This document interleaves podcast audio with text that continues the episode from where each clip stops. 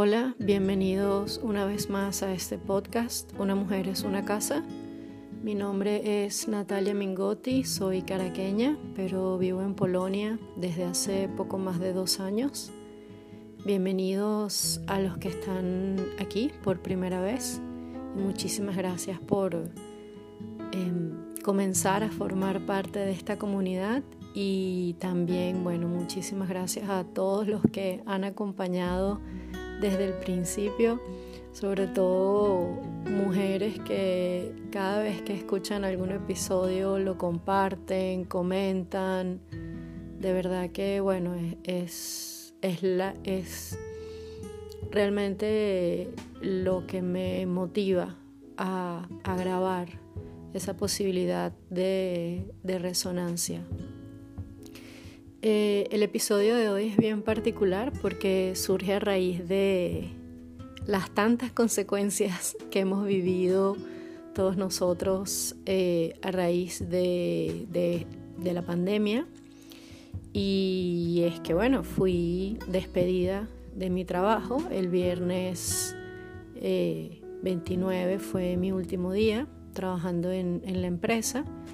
Pero bueno, es un despido que digamos, ya lo habían avisado. Eh, hace en, abril despidieron a, otros tantos, el viernes despidieron también a más, es decir, la empresa un poco, digamos, cambió el modelo de negocios y reestructuró y se está quedando con el mínimo personal requerido. Y bueno, vamos a ver qué pasa. Comencemos entonces, después de esta introducción, a ver de qué vamos a hablar hoy, que es de, la reinvención. yo creo que la mejor manera de, de, para mí, de hablar de la reinvención es, bueno, cómo llegué a Polonia. Yo estaba en Caracas, la capital de mi país, y la situación política, social, económica era cada vez más complicada, cada vez más cuesta arriba poder tener acceso a cosas básicas. Eh, mi hijo, que en aquel entonces tenía 16 años, bueno, ya lo habían asaltado varias veces, la última vez incluso hasta con un cuchillo en su abdomen, no lo llegaron a herir, pero bueno, suficiente la amenaza, ¿no? Entonces, eh, digamos que el miedo, porque fue eso, el miedo hizo que yo decidiese, bueno, ya, nos vamos de acá, no, esto no tiene ningún sentido, yo quería quedarme más tiempo, pero no puedo. Y fue el miedo, el, miedo fue mi motor, entonces dije, bueno, nos vamos para Europa, ambos tenemos la ciudadanía italiana, porque mi papá era italiano, eh, nos vamos para Europa, yo voy a buscar la manera un amigo de cuando yo vivía en Brasil, ya estaba viviendo acá en Polonia, conocía la situación, él estaba viviendo acá con su pareja. Eh, él trabajaba en esta empresa que es de redes sociales y contenido viral para páginas web, Facebook, YouTube, Instagram y bueno, él se enteró que estaban buscando a alguien para el equipo español, les pasó mi currículum. Eso fue en noviembre, diciembre 2017 y febrero 2018 tengo entrevistas vía Skype a lo que yo pensaba que iba a ser un contrato remoto, o sea, que yo podía seguir viviendo en Caracas un tiempo más, mientras por lo menos mi hijo terminaba el año escolar y yo acomodaba cosas y bueno, me permitía ganar en moneda extranjera mientras estaba en mi país, pero no, ellos querían que yo viniese lo más pronto posible para Polonia entonces, bueno, cuando yo vi esa necesidad por parte de ellos, dije, bueno, ok, yo puedo ir a Polonia, pero necesito estas y estas y estas condiciones para que suceda. Y ellos aceptaron. Y bueno, el 3 de abril del 2018 comenzamos nuestra vida acá en Polonia. Y yo comencé un trabajo en una empresa en la que eh, era la, más vieja, inclusive más que mis jefes, porque el, más, el, mayor de mis jefes tiene 40 años, o sea, es dos años menor que yo, pero el resto están en promedio en sus 30 y la mayoría de mis compañeros de trabajo en sus 20. Eh, y además, bueno, yo jamás en mi vida había trabajado con redes sociales de la manera como se trabaja aquí, que es producción de contenido viral. Es decir, a mí nunca me había importado la farándula. Yo creo que yo había escuchado a las Kardashian en algún momento, eh, Justin Bieber, bueno, ahí, pero ni siquiera sabía quién era Camila Cabello o, quién era, o que existía una cosa llamada K-pop, o es decir, eh, fue realmente eh, salir de mi zona de confort profesional que ya yo había tenido una experiencia más o menos parecida cuando nos fuimos a vivir a, Brasil, que eso fue en el 2014, que estuvimos dos años hasta el 2016, em, porque allí trabajé eh, en el departamento de creación de contenido y localización, que es básicamente traducción.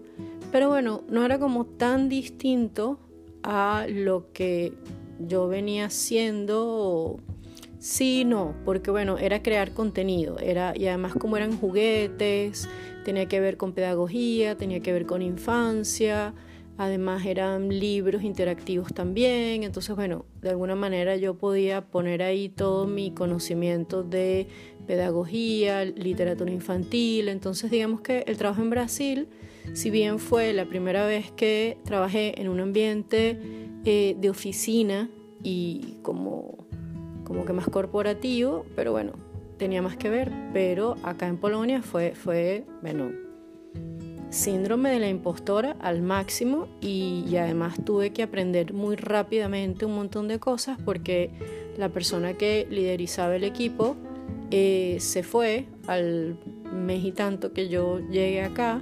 Entonces yo llegué acá en abril y yo ya en junio era líder del equipo. Y eso incluía no solo el equipo de español, sino que yo tenía que brindarle apoyo al equipo de portugués, también un poco al equipo de polaco. Luego entonces mis jefes eh, decidieron que el foco no iba a estar en Facebook, porque bueno, después de Cambridge Analytics toda la monetización de Facebook cambió, entonces ellos querían pasar a YouTube. Y yo, que no veía YouTube, pero jamás, o sea, yo sabía que mi hijo usa YouTube, pero yo YouTube bueno, para ver videos de música, alguna que otra receta. Pero yo no soy usuaria de YouTube, inclusive ahora. Creo que lo uso más que todo para hacer yoga. Pero bueno, tuve que empaparme de todo lo que implica eh, la creación de un canal de YouTube y cómo hacerlo y cómo... Y, y bueno, creo que digo con, con muchísimo orgullo que, que eso comenzó en noviembre 2018 y yo me retiro de la empresa mayo 2020 y un canal que tenía menos de 100 mil suscriptores cuando yo comencé, porque el canal ya estaba creado, ¿no? Entonces cuando yo comencé a dedicarme al proyecto de YouTube, el canal tenía menos de 100 mil suscriptores y bueno, me voy de la empresa dejándolo que solo faltan 40 mil suscriptores para llegar al millón. Entonces, lo que les quiero decir con esto no es, ay, no, qué bien, Natalia y tal. No, es que uno puede aprender incluso de cuestiones que realmente no te interesan en lo personal, pero aprendes herramientas. Y a mí, entender cómo funciona Facebook por dentro, Instagram por dentro, YouTube por dentro, me dio todas unas herramientas que yo nunca me imaginé que me iban a poder servir en lo personal. Y es allí donde viene el cambio de, eh, de poder entender que a veces hay que eh, surfear las circunstancias y, que son desafíos que nos enseñan mucho de nosotros mismos. Eh, y aprendemos, aprendemos y aunque no veamos el cómo, eventualmente nos servirá me sirvió muchísimo además, bueno, trabajar en un ambiente en el que mayoritariamente mis compañeros de trabajo eran polacos, pero también había una persona de Irán, varios de Brasil, mexicano, argentino, español, eh, Ucrania, es decir, un equipo internacional. Em, y, y bueno, fue realmente una prueba para mí entender cómo yo podía gerenciar un equipo así. Y uno, uno de los feedbacks que recibí de mi jefe eh, cuando estábamos negociando cómo iba a ser mi despido, bueno, por la cantidad de responsabilidades que yo tenía con el equipo, eh, era que, bueno, él decía que eh, mis cualidades para gerenciar el equipo en la parte humana, eh, bueno, él no tenía nada que decirme que, que era absolutamente brillante y, que él confiaba en mí ciegamente, pero el problema era que yo no sabía hacer dinero. Entonces, bueno, sí, realmente para mí, hasta el último día que estuve allí, siempre era un conflicto, porque, bueno, el contenido que se manejaba por, por instrucción de ellos, yo no necesariamente eh, éticamente me sentía bien promoviéndolo, eh, ni siquiera por el tema de los chismes. Creo que el tema de los chismes de las celebridades era lo que menos me, me causaba conflicto, pero sí cuando nos obligaban a hablar de temas mucho más escabrosos, que eran como muy amarillistas y, todo esto que yo entiendo que venden, pero para mí eso era un conflicto, o, temas en Facebook que realmente, eh, bueno, van en contra totalmente de lo que yo creo que es la humanidad y, el derecho que tenemos a, ejercer nuestro poder como individuos y todo esto. Entonces, realmente, eh, sí, yo creo que yo realmente a mí me interesa eh, producir dinero, porque por supuesto me gusta el dinero y me gusta vivir bien, eh, pero yo me di cuenta que me interesa producir dinero que sea de una manera consciente para ambas partes, es decir, que lo que yo haga me, me sirva a mí, bueno, para mantenerme en la vida, ¿verdad? Pero para usar también los dones que tengo para hacer lo que sé hacer, lo que mejor sé hacer, pero que eso que yo hago impacta positivamente en la vida de una persona. Y yo creo que lamentablemente, y uso ese adverbio, todos aquellos que hemos pasado por la docencia, como que tenemos ese chip, como que esa necesidad de que lo que hacemos cree un impacto positivo.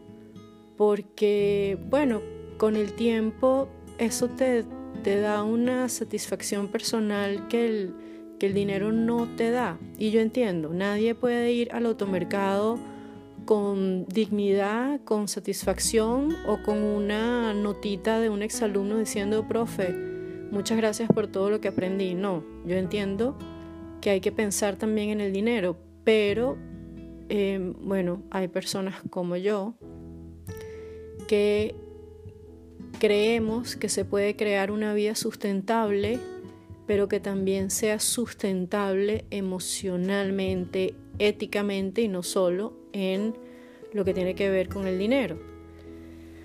Por supuesto, ah, cuando supe que iba a ser despedida, que además las condiciones fueron un poco confusas y, un poco difíciles, de, entender por qué habían actuado como habían actuado, en fin, fueron por lo menos varios días de mucha confusión y de entender por qué, eh, bueno, por supuesto estaba, estaba, con mucha rabia, tenía, estaba, eh, me sentía eso, rabia, impotente, desamparada, eh, hasta que, bueno, en algún momento dije, esto no me va a ayudar, o sea, si yo sigo en esta en esta situación, hasta incluso, qué sé yo, buscar un abogado, demandarlos, ese tipo de cosas que era posible.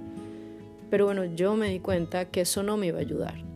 Que yo lo que necesitaba era cerrar este capítulo de la manera más armónica posible. Eh, bueno, porque esa es la energía en la que a mí me gusta vivir. A mí me gusta vivir en armonía. Entonces que yo tenía que buscar la manera de cerrar este capítulo de la manera más armoniosa posible para poder tener un,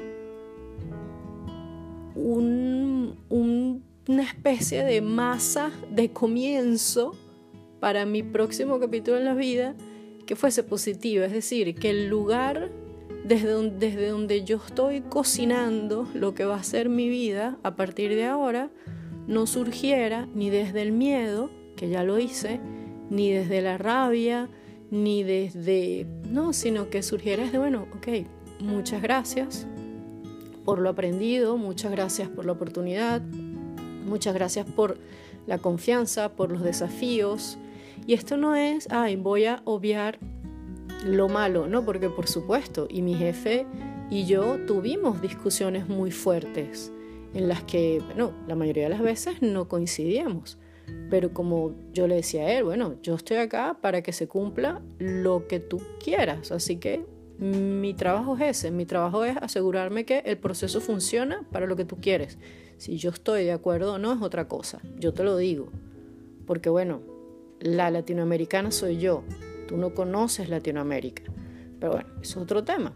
Entonces, el punto es que yo entendí que yo tenía la opción de o quedarme en esa rabia o, bueno, ya está, ya la viví, ya pasó.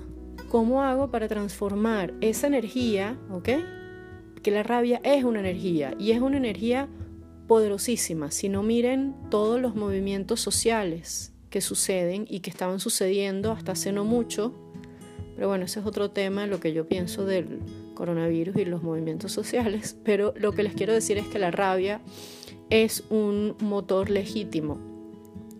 Pero yo me di cuenta que para mí la rabia eh, me gusta em, entenderla y luego transformarla para que eh, la intención con la que me mueva no sea la rabia, sino vaya para la armonía y vaya para un estado de vida eh, mucho más mm, calmado, mucho más tranquilo, mucho más luminoso. Porque bueno, eso es lo que yo creo. Yo creo que el mundo necesita luz.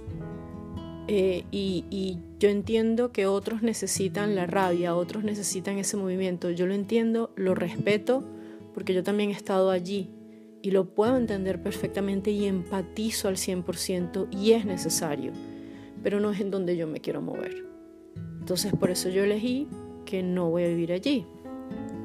Por supuesto, bueno, tengo la incertidumbre de que no tengo la menor idea de qué vamos a hacer, en dónde vamos a vivir. La casa en donde estamos ahorita, llegué a un acuerdo, negocié y podemos quedarnos junio y julio. Pero bueno, para la última semana de julio tenemos que mudarnos. ¿Para dónde? No tengo la menor idea. ¿Haciendo qué? Tampoco, porque bueno, tengo que buscar trabajo. Entonces, por ejemplo, busqué una asesoría gratis de recursos humanos y me ayudaron a mejorar mi currículum y eso fue súper chévere porque bueno, entendí cosas de mi currículum porque yo jamás he tenido un trabajo por currículum, siempre he sido alguien que me conoce, que me contacta, siempre el networking. Y bueno, pero en esta vez no estoy tan segura que mi networking vaya a funcionar o no, porque bueno, estoy en Polonia. Y más allá de que nos podemos mudar a cualquier país de Europa, mejor si es con un clima más amable, eso sería buenísimo. Eh, realmente estamos con las opciones abiertas, que eso es muy importante porque de alguna manera es una de las cosas que ayudan en momentos de crisis que yo llamo el control de pánico. Es como que eh, uno, eh, saber que vendrán días difíciles, saber que vendrán días en los que tendrás muchísimo miedo. Dos, eh, ver cuál es la peor situación, o sea, como imaginarte cuál es el peor escenario posible. Ok, y estar en paz con ese peor escenario posible. Para entonces luego trabajar en, bueno, ¿cuál es el mejor escenario? ¿Qué es aquello que yo deseo? Otra cosa que ayuda con el control de pánico es eh, saber quiénes son tus apoyos y avisarles a tu familia, a tus amigos, a tus personas cercanas. Mira, estoy pasando por esto. Eh, yo, por ejemplo, ya le he dicho a mi gente cercana, que sabían de esto, decirles, mira, de verdad, no me pregunten, ¿y qué vas a hacer? Y no sé qué, porque, bueno, si alguna ya se da con el látigo, soy yo y yo me exijo, entonces no necesito que me exijan de afuera, porque yo me exijo mucho a mí misma. Entonces no, no es ese el tipo de contención que necesito, eh, no, no eso, ¿no? Pero, pero avisar, dejarle saber al otro que vamos a necesitar apoyo porque bueno, el otro puede, el otro también está pasando por cosas, porque todos estamos en una pandemia. O sea, yo tengo por lo menos tres amigas cercanas que también perdieron su empleo. Y, y, eso es una especie de onda. O sea, muchísima gente está pasando por lo mismo. Y, ni hablar en mi país, en Venezuela, que no solo tienen pandemia, eh, dictadura, sino también, bueno, la falta de la gasolina, en fin, hay, hay, hay unas tragedias por todos lados. Entonces, también entender que, bueno, dónde estamos buscando el apoyo y cómo podemos apoyarnos mutuamente, ¿no? No es solo eh, toma todo lo que yo tengo aquí para vomitarte encima, sino bueno, vamos a estar en un estado más paralelo de, de apoyo. Y lo otro que ayuda mucho para el control de pánico es permitirnos estar en silencio, es permitirnos escuchar en descanso, en ese no hacer, en ese hibernar que nos permita, bueno, pensar cómo vamos a accionar lo siguiente. Eh, y lo último sería utilizar al máximo los días en los que te sientes brillante, los días en los que te sientes creativo, los días en los que te sientes poderoso, utilizarlos al máximo. Eh, a mí me ayuda mucho establecer como rutinas para lo que me cuesta. Tipo, por ejemplo, LinkedIn a mí me genera mucha ansiedad. Es, es una cosa horrible porque, bueno, no siento que no lo entiendo bien, siento que además, no sé, se maneja en formas que yo no, no entiendo. Eh, entonces, bueno, pero todos los días una hora, todos los días por lo menos una hora. Eh, y yo sé que, ¿sabes? Y lo hago con reloj y pongo la alarma y a veces si estoy como de buen ánimo y me voy sintiendo bien, no me doy cuenta y tengo dos horas y media allí metida, buscando trabajo, metiendo cosas y tal. pero yo sé que por lo menos voy a estar una hora. Entonces eso también ayuda. Luego viene entonces la gran pregunta cuando uno está en esto de reinventarse, es bueno, ¿qué es lo que quiero hacer y qué es lo que yo quería hacer?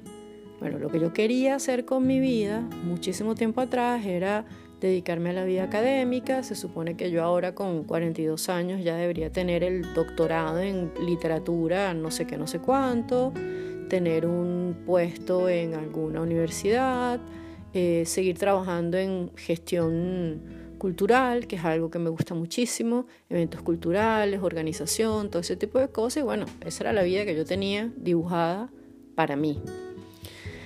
Y no sucedió.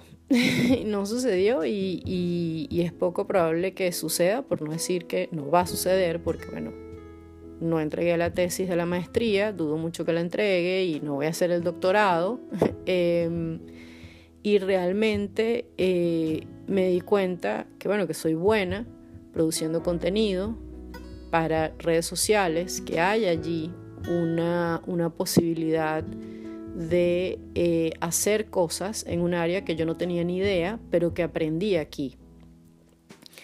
Eh, entonces, de alguna manera fue abandonar las expectativas que yo tenía conmigo misma. Eso es en cuanto, digamos, a lo que sería eh, un trabajo afuera, bien sea porque por contratos o bien sea porque, bueno, soy empleada, pero digamos, probablemente voy a seguir trabajando en redes sociales de alguna u otra manera.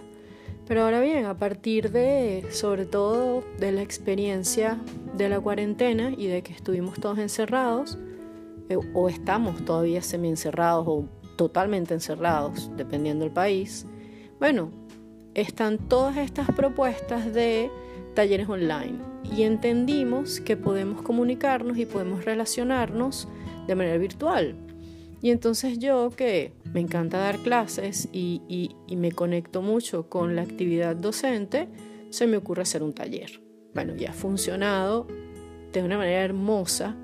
Cada vez más mujeres se interesan y, es muy bella toda la energía y, ha sido muy poderoso para, eh, para mí encontrarme allí y encontrar allí un lugar de resonancia otras personas y darme cuenta que yo puedo ser ese gatillo que dispara procesos creativos, procesos personales en otros, que la docencia es eso, sobre todo cuando enseñas literatura, cuando enseñas arte, que son tan cercanas a los movimientos del alma. Entonces, para mí, eh, estos talleres que, o este taller que yo estoy dando y los próximos talleres que voy a dar, son como una continuación natural de lo que fue mi trabajo docente.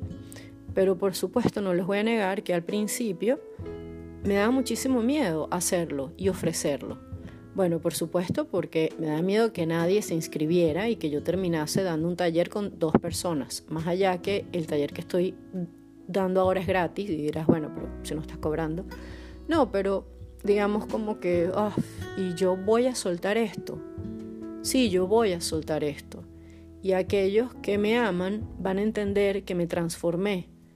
Aquellos que me aman van a entender que ya yo no soy una eh, mujer de, letras de la academia y todo esto, aunque la literatura sigue siendo una parte eh, esencial de mi vida, de mi formación, y uso ese conocimiento en lo que entrego a las personas que acompaño. Bueno, porque esa es mi manera de ver la vida. Entonces, lo que les quiero decir acá es que muchas veces tenemos miedo de dar ese paso de transformación, de reinvención, no porque no nos sintamos capaces, que puede pasar, sino porque nos da miedo qué es lo que las otras personas pueden decir. Ay, se van a burlar de mí o van a decir, ay, qué loca esta persona ofreciendo esto o qué se cree ella que puede hacer tal cosa. Bueno, sí, yo me creo y sí, tengo la osadía de ofrecerlo. Y los que me quieran acompañar bien y si no también. Porque el precio de, dejar los, los, los proyectos de uno es demasiado alto. Y uno tiene que empezar a ser una fiera con aquello que uno crea. Uno tiene que defender con los dientes en aquello en lo que uno cree y de nuevo, el que te va a amar, te va a amar, hagas lo que hagas. El, amor condicionado no es amor, es chantaje. Entonces hay que, hay que ser valientes para entender eso y, y poder sentir que podemos, que tenemos el derecho a ser esa persona que se reinventa y que se encuentra a sí misma y que se presenta a sí misma. Eso, eso es importante.